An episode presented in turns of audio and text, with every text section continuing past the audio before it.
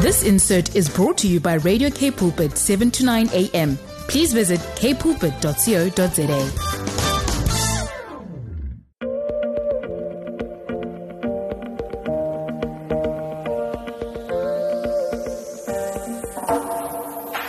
I just want to welcome everyone that's tuned into Radio K Pulpit. You're with Alana Willifew, and my program is Body Matters, and I will be your host for the next hour.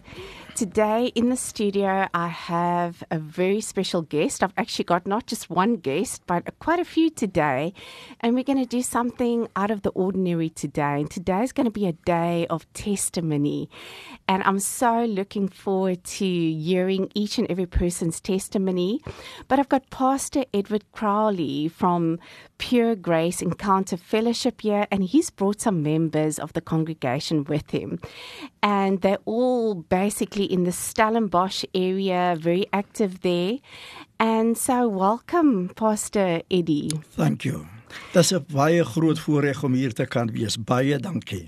Yo, um, I'm so happy to have you here. You know, today I'm going to be speaking English. Some of them are English, some of them are Afrikaans. I'm going to let them express themselves in their own language. So some might be speaking Afrikaans and some might be speaking English. So I just want to introduce you to the rest of them. I've got with me today Marcelo Brown, and he's going to be sharing his testimony. And then I've got Kiam Mijal, who's going to share his testimony, and then Francois Elias, who's also going to be sharing his testimony. And today our topic is going to be about Jesus is our hope, because that is it. You know, without God, we are lost. And so, Pastor Eddie, I just want you to just tell us a little bit about um, Pure Grace Encounter Fellowship.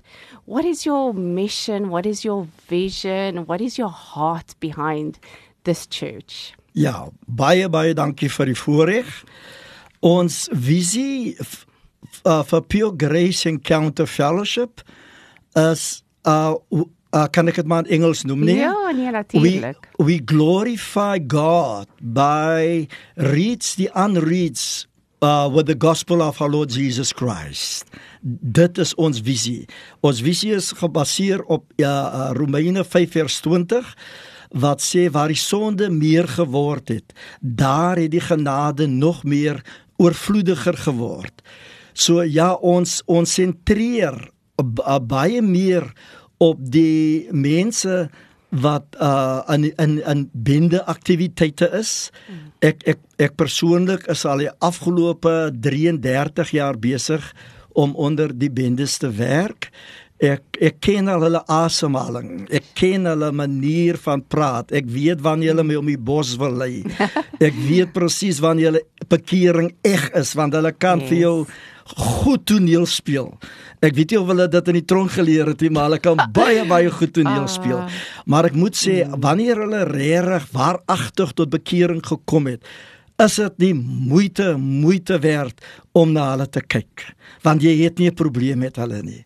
Hulle is soos die Here Jesus sê, hy vir wie baie vergewe is, hy het baie baie lief. En onder andere ook werk ek onder op werk uh, die, ons kerk onder dwelmverslaafdes. Ons het 'n paar van hulle wat uh dwelmverslaaf was mm. en nou bevry is en uh ek moet sê dat daar is baie mense wat na die rehab toe gaan en dan kom hulle daar uit na 'n paar maande en 2 3 maande daarna dan is hulle maar weer waar hulle was en Sure. eintlik nog erger. Maar ons rehab is Jesus Christus, die kruis.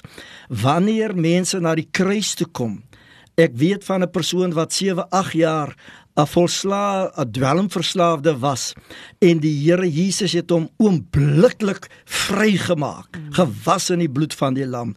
So uh, die rehab van Jesus werk baie beter as die re rehab waarvoor jy duisende rande moet betaal.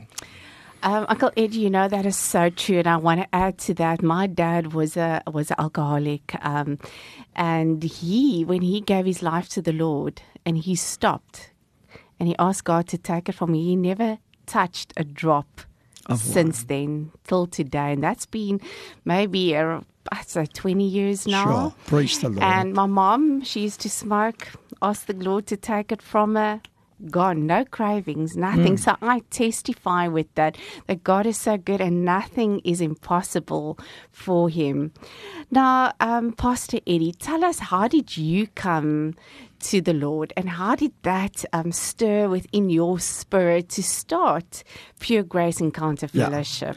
My getuienis is baie eenvoudig. Ek was 'n uh, volslae hippie gewees in die hippie jare. Ek was ek was versot op musiek gewees. Ek was so versot as 'n jong man dat jy hoef nie na ek hoef nie na die radio te luister vir musiek nie. Musiek het in my kop gespeel. Ja. So ek was ek was ek het so so uh, ek het aangetrek as 'n hippie.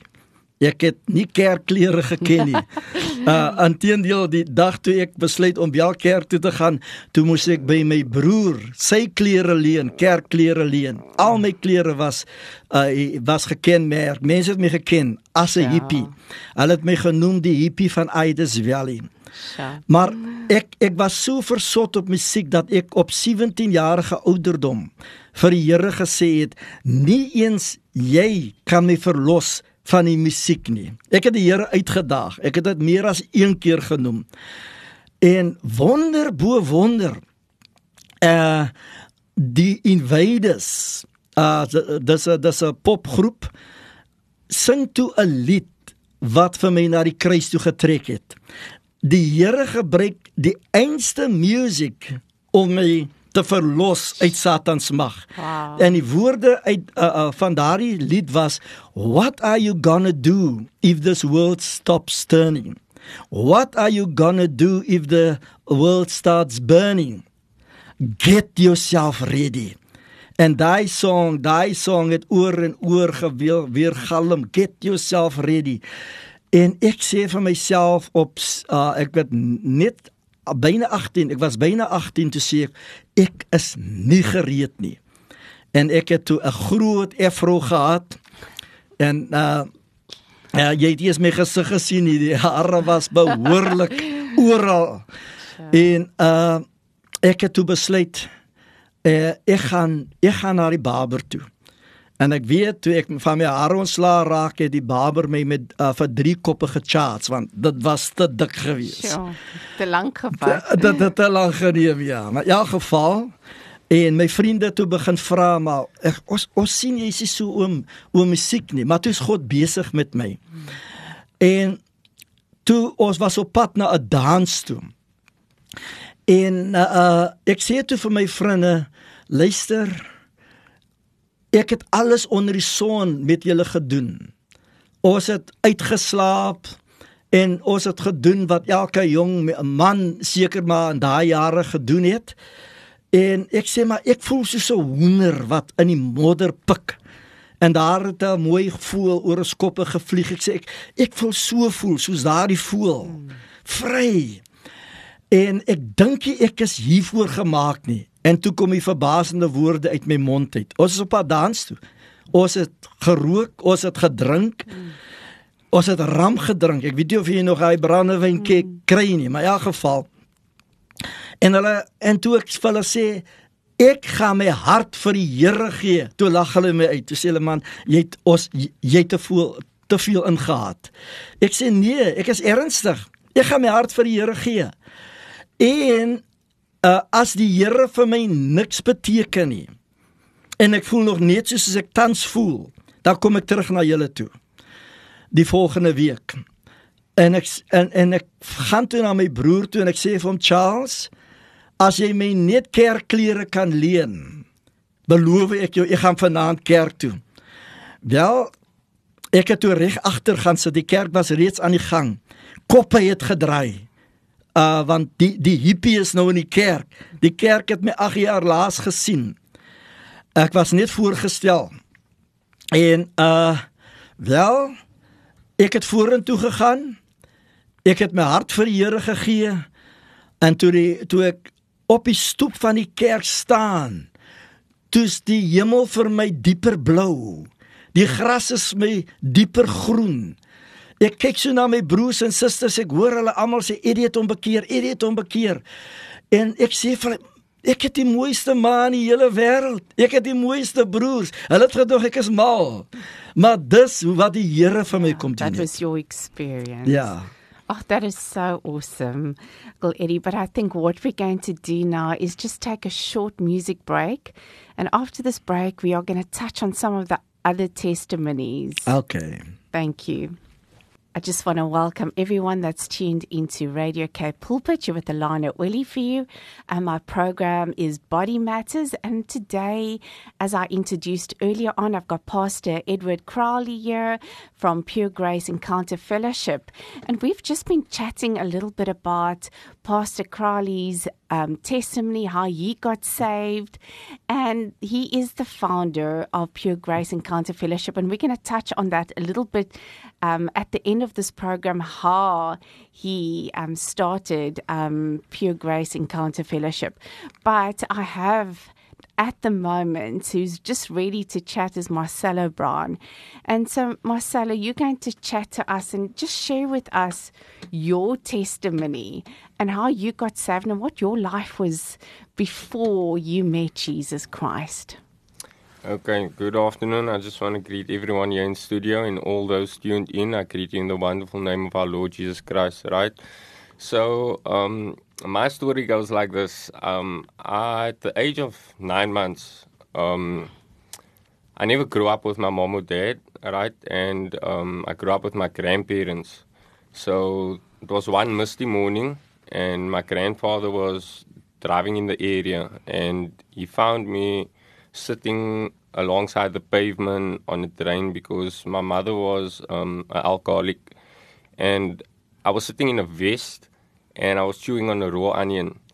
And at that moment, he stopped the car and he picked me up, and these are my father's parents, and he took me home. And that was at the age of nine months, and ever since then, I stayed with him and my grandmother, and they raised me. But as a young child and young man growing up, I, I always had this longing for my parents because mm. whenever we used to go to school meetings or school concerts and things like that, everyone's parents were there, and I always just had my grandparents, and they would ask me like, "Hey, so where's your mom and dad?" And I could never explain to them, Yeah. And that left me quite broken as a youngster. So as I got older, um, my grandmother did raise me um, in the way of the Lord, right? Um, she was converted from a young age, and um, I used to attend church with her a lot. So I grew up in the church, um, and what happened in my case was as I grew older and I got to high school, I started mixing with certain friends, and I wanted to belong to like I, I wanted some form of popularity and um, I got involved with the naughty kids. We started smoking cigarettes, and I suffered from drug addiction for a very long time. And it all started in high school. So from cigarettes, it moved on to cannabis, and then just close to the end of my high school year, um, I started experimenting with higher end drugs such Sure. as meth, um, ecstasy, cocaine, and things like that. And um, it was horrible. It was very horrible. But as a young man, um, before I fell into this trap, uh, I always asked God, um, one day I want to have a family, right? One day I want to get married. I want to have a place of my own. And after I matriculated, I was a year out of school. I I met my wife. So today I am married. Oh, awesome. Yeah, and um, we got married in 2011, and I always ask God as a young man that He blesses me with a beautiful wife and enough children for me to raise a family, and that's exactly what God blessed me with. But um, at the age of 19, I just turned 20. I got married, and immediately I was blessed with a good job. Myself and my wife, we had our own place, right? And I turned away from God. Um, I just totally turned my back on Him. I was looking to the world. I wanted to impress people. I was entertaining friends and things like that. And I was partying every weekend. Um, And at this stage, were you still doing the drugs? So you never left the drugs? no, I when was you still, got oh, you were still busy? Yes. Okay. So, um, but it was an experimenting thing. Um, I actually only really got hooked onto the drugs in 2015, and that's it. After I lost my place, and myself and my wife and my firstborn, we ended up having to move out, and we were evicted, right? And we had to move to an informal settlement. And staying in a shack, it was very hard for me, right? Because I did not know that type of lifestyle. And I mean, here you are, you're lying in your room, and it's literally it's it's raining, like where you're sleeping. And um, after that, I, I really got hooked on drugs because I just felt a deeper disappointment within Emptiness. myself. And I was looking for all ways to fill that emptiness. And I did so many things. I was robbing people for my habit. I was stealing from my family. And I mean, there's even times where I took the last little money out of my household to, to feed my habit. And I didn't think about what my wife has to eat or what my kid has to eat or anything like that. So what happened was um, I went on like this from 2015 right up until the beginning of this year. And I just got very ill. But this wasn't the first time I got ill. I've gotten ill many times before. And the doctors always told me, look, I need to stop smoking. And I always had this longing, like, I know Jesus is the way, the truth, and the life, but why am I caught up in this way that I'm hmm. living? And I had this perception that I could do it on my own. I thought I'm in hmm. charge of my life, hmm. but that was all a lie, right? So God had my life planned out for me.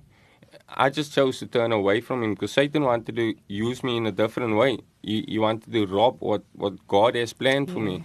So, um, with that said, um, this year, it's not like the previous occasions where I got sick, right? I just had a very deep encounter with God, with Jesus Christ, and um, I got sick. They rushed me to hospital. So, just as I came in, uh, my vitals were dropping very fast, right? And it came to a point where I basically blacked out, and I was out. I was totally out. I, I- but I literally saw like this darkness come over me, and at that moment, uh, I said, "Lord, I'm sorry."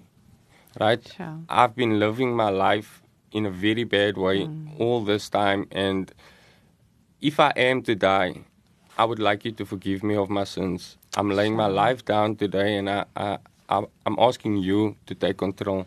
so whatever does happen, I trust and believe that you are in control.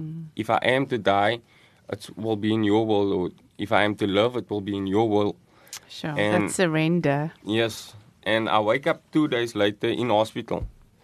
And the doctor tells me, um, look, you're going to have to go for two operations. Otherwise, you, you're going to not live that Not long. make it. So I'm like looking at the doctor and I'm telling him, no. I'm still being disobedient, not wanting to listen. I'm like, because I'm, I'm, I'm scared something might happen. They're having me sign papers here just in case I die on the operating table. Sure. So I'm like, no, I, I'd rather live whatever time I have left than for you to kill me quick on the operating table. And he says, well, that's your choice. And I sit and I pray about it and I think, okay, like I trusted in the Lord just before I blacked out. And He's woken me up again, right? Mm. I, I could have stayed in the state that I was, but God had a plan for my life. Mm. And that's the reason I woke up in that hospital bed. And I thought, why am I so afraid? What what what do I have to fear? I've already given everything over to the Lord, so I need to trust in Him. Mm. And um, then what happened was um, I signed the papers, right, and I agreed to go for the operations, and everything was a success. And when I went home and I was busy recovering, I thought to myself, something's just different this time. Um, it's very, very different. And I couldn't understand that um, I had no craving for any drug. Sure.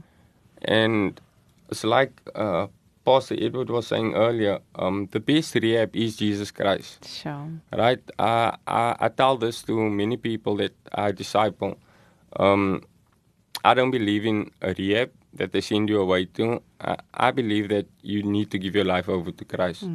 And the only way you can truly come clean of anything is through the blood of Jesus Christ. Amen. Amen. So um, that's my experience. But um, when I came out of hospital and I was laying, things between myself and my wife was also not that good. So I was at my grandparents' place while I was recovering, and I wasn't sure if I'm going back home, if my wife and I are gonna be able to work things out because I've damaged and hurt her so much.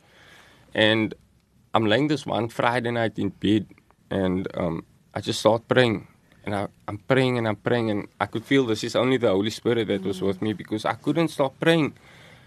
And with that, I get the revelation, and um, the Holy Spirit reveals to me, and He says, Marcelo, I'm going to use you in so many ways sure. um, you are going to be a blessing to your community. You are going to be a blessing, and you're going to be more of a priest in your household than what you ever were. And um, today, I can sit here and I, I can share that um, right now, the favorite thing that I do with my family is when I get up in the morning before my kids go to school. I will read a portion of scripture with them, and I will have them say a prayer before they leave. So I just want to encourage anyone out there who doesn't feel any significance in their life. Know that you are important, that your life does matter, and that Jesus loves you so much that He died on the cross for your sins and mine. Sure. Praise the Lord. That is an amazing testimony. I'm trying to keep my tears back. Um, thank you so, so much for being willing to share your testimony with us. And I know that's going to touch so many people's yeah, hearts. indeed. um, every testimony is not what you've done, but what God has God done has in your life. And it's all honor and all glory to, Him. And you know, that is so fantastic. And we've got another person in the studio today, and this is Kiam Mijal. Am I saying it right? Is it Mijal? Yes. Kiam, you've also got a story to tell, and um, we just want to hear your story. What did God do in your life, and, and how that changed you? Um goeiemiddag elke luisteraar van Radio Pulpit. Julle is gegroet in die wonderlike naam van ons Here Jesus Christus, die naam wat wat wat wat krag dra, die ra- naam wat red. En ek eer die Here vanmiddag vir hierdie voorreg dat ek hier by Radio Pulpit kan is om oor my lewe te kan praat, um waar uit die Here my kom haal het en ek kan die Here alle eer en alle lof gee want hy's goed vir my gewees.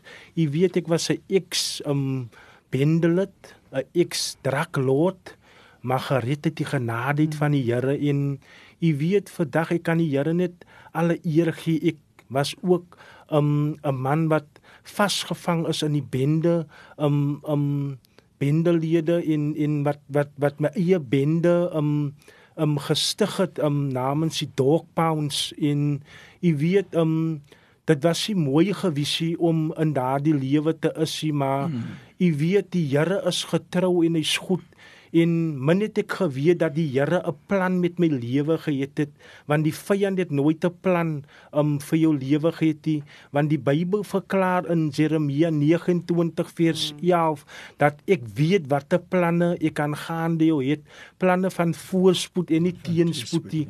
en ek is vir die Here vandag dankbaar waar hy die Here my kom haal het uit bende geweld het daar wat ek mense se kinders um, mislei het en um vir hulle toegemaak het um hulle oë toegemaak het en daar wat ek hulle um lewe verwoes het. Ek het dwelms verkoop en ek het vroumense as prostitusie ook aangehou en hulle verkoop aan ander mans en so aan om geld te maak om myself te verryk. Ek was eintlik 'n groot aanhanger van die vyand van die duiwel, maar vandag kan ek die Here alle eer gee en jy weet dit kom dat dit um op 'n dag dat ek um gevang word vir roof en vir 'n ding waar ek gedoen wat ek gedoen het, maar u weet terwyl ek gevang word en word ek na die polisiestasie toe geneem en hulle sê vir my um jy word aangekla vir roof. En ek sê ek het dit nie gedoen nie maar min het ek geweet dat die Here 'n plan met met en jy weet terwyl hulle my vang is ek dik gedrak, ek is gedwelm. Ek ek ek weet nie waar ek my bevind nie, maar wat ek my oë oopmaak, toe bevind ek my in die polisie selle en u weet terwyl ek daar staan begin ek te praat met die Here en ek sê vir die Here, uh Here, ek weet nie weer wat om te doen nie. Ek sien nie weer kans vir die lewe nie en u weet terwyl ek daar staan, vra ek vir die Here en ek begin te huil en ek vra vir die Here net om vir my te help om my genadig te is. Um want ek wil nie weer so lewe nie en u weet terwyl ek daar staan, die nächste dag het ek geweet ek gaan na Polsmoor gevangenis toe in terwyl ek aan toe gaan um in Polsmoor gevangenis soos as ry met die trok begin ek weer eens met die Here te praat en vir die Here vra dat hy my genadig moet is en dit lyk vir my toe dinge wil nie regkom net en en dat God my nie hoor nie maar terwyl ek binne in Polsmoor kom toe sê ek vir die Here maar ek kan nie meer nie ek weet nie wat om te maak nie en Ek het nog gerook en ek vra die Here, hy moet alles vir my los. Hy moet vir my losmaak en vrymaak van alles Ja. en die Here het vir my laat ek sigarette los. Ek het dwelms gelos, ek het my bende aktiwiteit gelos. Ek en u en u weet ek kan net die Here vandag dankie sê vir sy genade want mm. sy genade is vir my meer as genoeg. En u weet terwyl ek in die gevangenis is, um was ek daar gewees en ek vra vir die Here um, dat hy vir my moet red en hy moet vir my hy moet vir my help en hy moet vir my hy moet vir my 'n teken gee dat hy met my is en so aan. En jy weet terwyl ek as ek het nog niks ek ken nie die Here nie ek is 'n ex-moslim maar jy weet terwyl ek met die Here praat vra ek maar hy moet hy moet vir my 'n teken gee en God begin met my te praat binne in die gevangenis in Ja. dat ek die stem van die Here persoonlik gehoor het dat die Here vir my sê Kiam gaan en preek die evangelie en terwyl terwyl terwyl ek moet gaan murmureer ek met die Here en ek sê vir die Here maar ek weet dan nie wat om te praat nie ja. want ek is 'n moslim Ja. verstaan ek weet nie en terwyl ek gaan sê die Here vir my gaan net en ek begin te weeg te beweeg tussen in die gevangenisse en en terwyl ek beweeg um, kom dit net uit prys die naam van die Here. Die Here is koning. Haleluja hy red Ja. gevangenisse en ek begin net te preek en die Here gee vir my die woord en elke dag. En terwyl ek nog um, so praat en hoor ek die ander gevangenes sê nee hy's 'n groot hitman van Stellenbosch. Hy's 'n groot bende. Hy kom weer met sy triks en vandag kan ek die Here eer en alle lof Amen. en prys en aanbidding gee want hy's Praise God. hy's die koning en vandag kan ek um anders bemoedig en vir hulle sê dat die Here red nog verstaan die wat vasgevang is in dwelms wil ek net sê en in bende geweld veral op Stellenbosch dat die Here is lief vir julle en God red vir julle nog daar is hoop by die Here verstaan en die Here seën Amen. Ag, dankie um Kiam. Dit is vir my so wonderlik om te hoor. Weet jy, ek het 'n paar jaar gelede ook in ja, shit, dis nogal ek dink omtrent so 10 jaar gelede in Volsmoor gewerk. Het ek daar vir 'n hele 2, 3 jaar daar gewerk met gevangenes.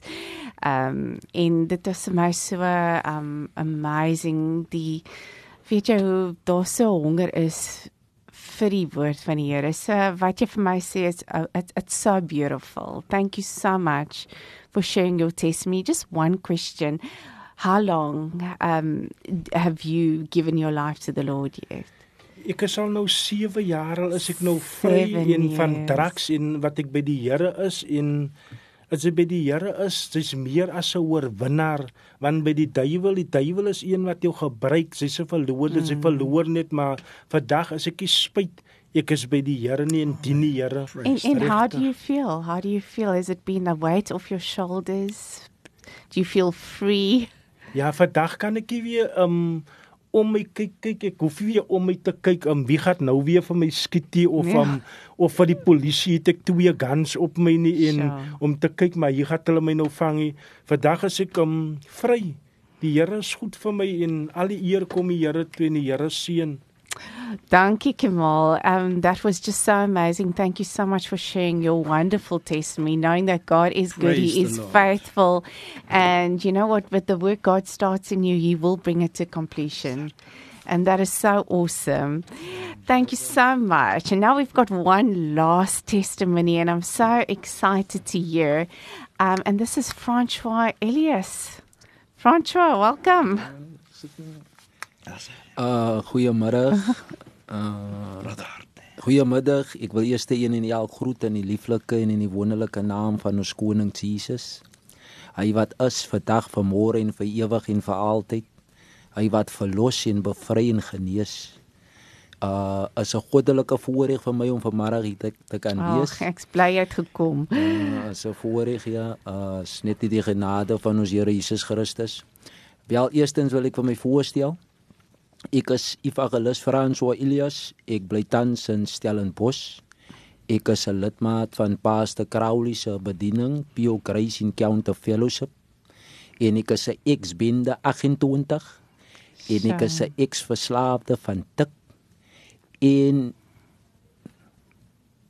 in my getuienisse sal u dit hoor. Maar eerstens wil ek begin, wel ek het groot geword in Stellenbosch, dan Idas Vallei Premier. Ek het daar gewoon by my ouma. Lo. Maar op 'n stadium van 7, 8 jaar oud het ons getrek uit die vlei. En so het ek my bevind in Kloetieswil in Smarty Town. Daar wat ek nou tuis tans bly. Hmm.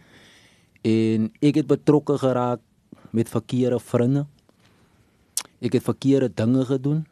Ek het nie van my ma geluister nie. Wel ek het groot geraak in 'n goddelike huis. Ek het groot geraak voor die woord en so maar soos jy weet, die duiwel is is altyd 'n leienaar. Die duiwel kom altyd op 'n mens se pad.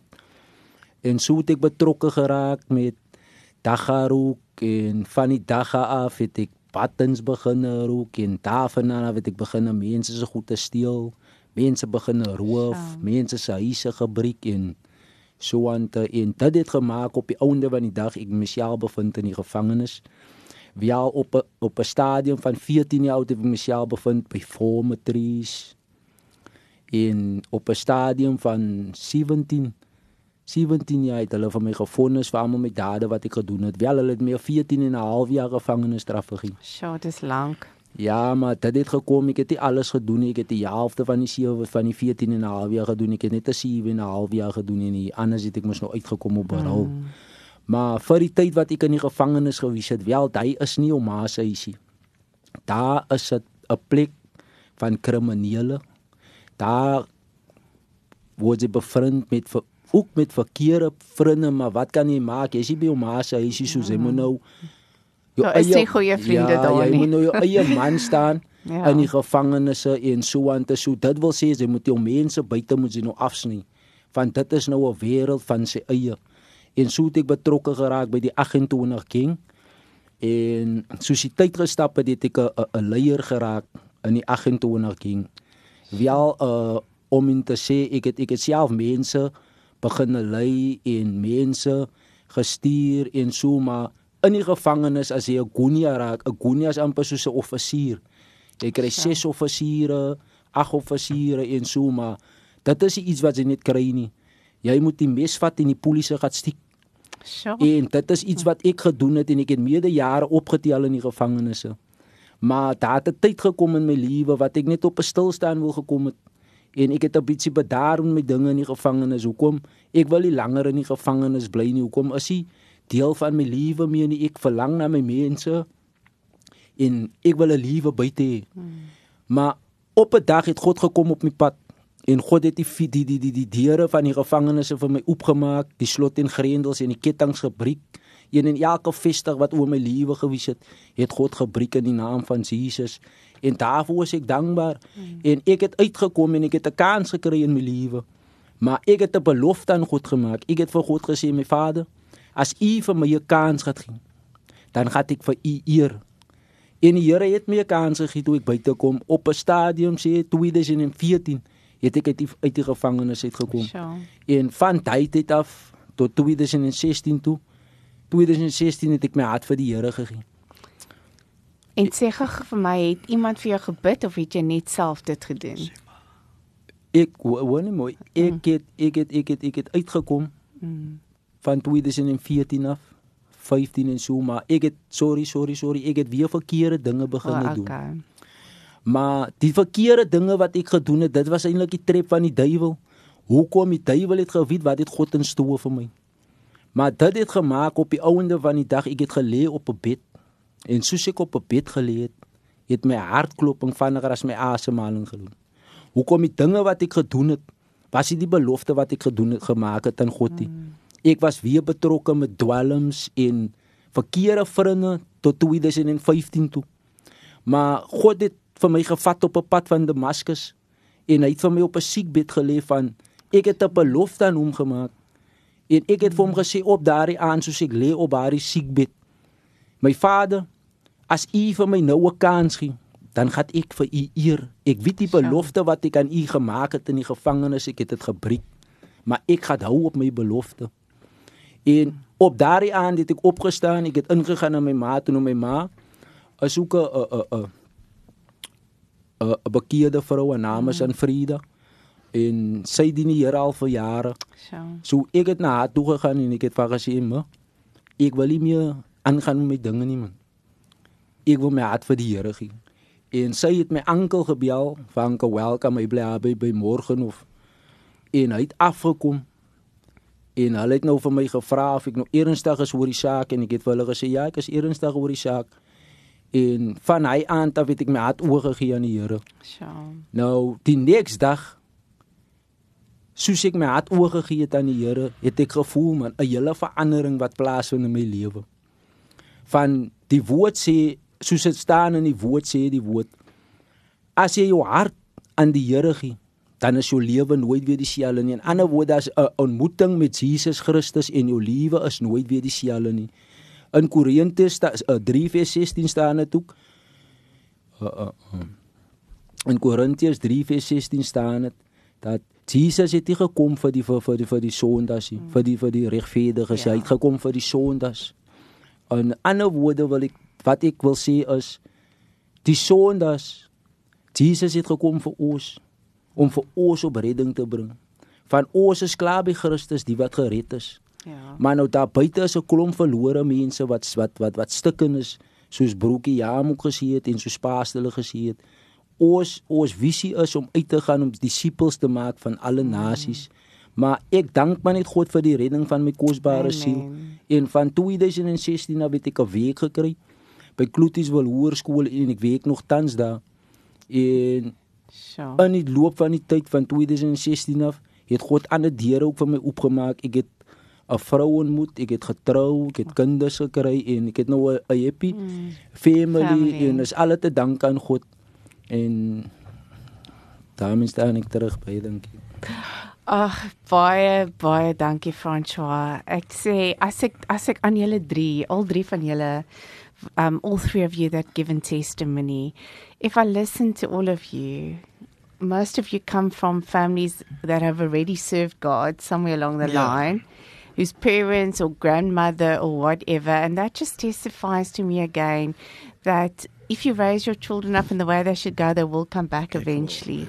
And that is awesome. And, and that's what I got out of it. And the second thing I got out of this testimony is where the Lord says, Those who call upon the name of the Lord will be saved. And all of you, God took that bad situation you were in to put you in, in that bad place so that you will turn to Him you know, and sometimes God, you know, we think, God, why? What's happening? But sometimes things have to get so bad for God to come in, and He knows that's when when you need Him the most. But let us take a short music break and then we'll come back. And if you want, if any one of you have listened to these testimonies and you want to get hold of um, um, Pastor Crowley at Pure Grace Encounter Fellowship and you want his number or details, we're going to give it away after this music break. Thank you. I just want to welcome everyone that's tuned into Radio K Pulpit. This is Alana Willie for you, and you are in the middle, almost at the end of my program, Body Matters. And today I have had a wonderful experience with Pastor Crowley and some of the members of his congregation who have all been ex gang members and they've all been part of drugs, and some of them have been in prison, and how God has literally touched their hearts and how they called upon the name of the mm. Lord. And so we just want to give God all honor and glory. But I just want to um, just come back to you, Pastor Crowley. You know, you've now been working with these men, obviously, and you got saved yourself. What, just shortly, um, I wanted to ask you at the beginning, how did you start your church? Ja, baie eenvoudig. Uh ek was al by geleenthede gevra om paaste van sekere kerke te wees wat ek botweg geweier het. Ek het altyd gesê as ek 'n kerk begin, wil ek dit met niks begin nie. Ek wil dit met Jesus begin. Hmm. En toe uh, die seisoen aanbreek vir my na Bybelskool en sovoorts, het ek toe besluit ek gaan met die hulp van die Heilige Gees 'n kerk begin en ek gaan begin met my vrou en met my dogter. Ek het Sondag alleen net vir my vrou en dogter gepreek. En as jy wanneer uh my vrou nie die kerkdiens kan bywoon nie, dan het ek alleen vir my dogter gepreek. Wow, that's dit awesome. was dit was uitdagend vir my. en uh en as ons kerk 9 uur begin het, het ons 9 uur begin asof daar 30 lidmate is. En as ons kerk 11 uur a eindig, dan het ek met my dogter 11 uur geëindig. So dit was baie geseënd en so die Here een vir een bygevoeg. En die bediening waarin ek daar waar en ek is is nie 'n maklike bediening nie want ons sentreer basies oor waar die sonde meer geword het. Hmm. Onder bendes, dwelmverslaafdes, dis baie baie harde werk. Maar dit is dit is die moeite werd. Sure. Yeah. Um, and Uncle, ach, Uncle, Pastor Eddie, tell me if anybody listens to these testimonies today and it's really, really touched their heart, Ja. and they want to either chat to you or just connect with you, where can they get hold of you? Ja. My selnommer is uh 071 442 3656. My e-mailadres is edwardcrowley uh, 57 at gmail.com. Thank you so much. And we are nearly at the end of the program. So, Pastor Crowley, if you had a word, just a word of encouragement for anybody out there, what would that be? Ek sou baie graag wil praat uh binne 'n um, 'n minuut of twee oor uh Jesus ons enigste hoop. En iemand het aan 'n tronkmuur geskryf 'n lewe sonder Christus is 'n betekenislose lewe. 'n Lewe sonder Christus is 'n rigtinglose lewe. 'n Lewe sonder Christus is 'n 'n 'n verkooste lewe. Maar aan die ander kant van die muur skryf hy weer 'n lewe met Christus is betekenisvol. 'n Lewe met Christus het rigting. 'n Lewe met Christus is sinvol. So uh elke individu of nasie wat sonder Jesus Christus is, is dit is is is sonder hoop. Suid-Afrika sit met 'n uh, uh, vrees oor die toekoms van van hierdie wêreld. Almal sit met 'n vrees, die tsunamies, uh die regering, ek weet nie of ra, of of ek dit mag noem nie, maar wat die regering betref, ons het 'n baie baie gesonde land. Ons land is gesond. Dis net ons regering wat sieklik is. En en dit is ons probleem. In 'n vis vrot van sy kop af. So maar maar uh uh Jesus Christus is ons as ons enigste hoop. Uh ons hoef nie angstig te wees as ons in Christus Jesus is nie. Jesus self sê uh word nie wees nie angstig nie. Kyk nie uh rond nie want ek is jou God. Ek help jou ook onder ondersteun ek jou. So die evangelie van Jesus is 'n boodskap van hoop. Is 'n boodskap van versekerde hoop. Is 'n boodskap van ware hoop. Christus Jesus het aan die kruishout vir ons gesterf. Hy het die prys vir ons betaal om hoop te bring vir die hopelose. En en dis so mooi. Uh jy hoef nie hopeloos te wees nie. Jy kan hoop hê in Christus Jesus en hiermee sluit ek en dit is dat Christus Jesus is ons enigste ware hoop. Uh Christus Jesus in Christus het ons lewende hoop. In Christus kan ek maar Engelse terme gebruik, het ons rejoicing hope. In Christus het ons glorieryke hoop. In Christus het ons reinigende hoop. In Christus het ons standvaste hoop. In Christus het ons goeie hoop. In Christus alleen. 'n Christen hoef nie 'n hopelose lewe te lei nie. 'n Christen lei 'n sinvolle lewe. En elkeen wat na hierdie getuienis geluister het of getuienisse geluister het en selfs na hierdie hoopvolle boodskap tans luister. En jy sit daar sonder hoop. En jy weet nie watter kant toe nie. Die lewe het jou so beet gekry dat jy is dan soos in 'n seekat se kloue. Maar die enigste persoon wat jou daar kan uithaal is Jesus Christus. So as jy die Here wil aanneem as jou verlosser en saligmaker bid hierdie gebed saam met my. Hemelse Vader Ek is 'n verlore sondaar. Ek neem Jesus Christus aan as my verlosser en saligmaker. Was vir my met u kosbare bloed. Reinig my van al my sondes. Skrywe my naam op in die boek van die lewe vir tyd en ewigheid in Jesus se naam. Amen. Amen. Thank you so much for that powerful message. Thank you so much for that prayer. And if you have given your life to Jesus today, just go and tell someone, just go and share it with anyone that you want. To. And if you want to get hold of Pastor Crowley, please email him or contact him on his cell number.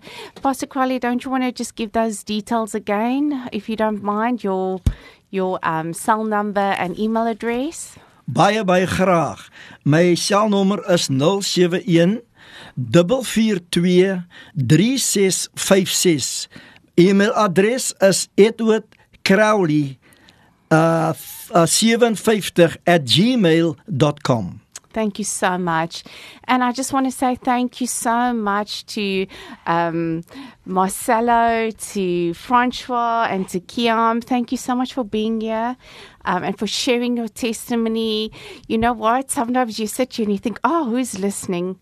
If it is just one person, just one person's lives that you can change today, I think that is so awesome. So praise God. And for the listeners out there, thank you so much for joining me. Um, I'll see you and chat to you again next Saturday at the same time. Have a beautiful, blessed week. From me, Alana Welifee, goodbye.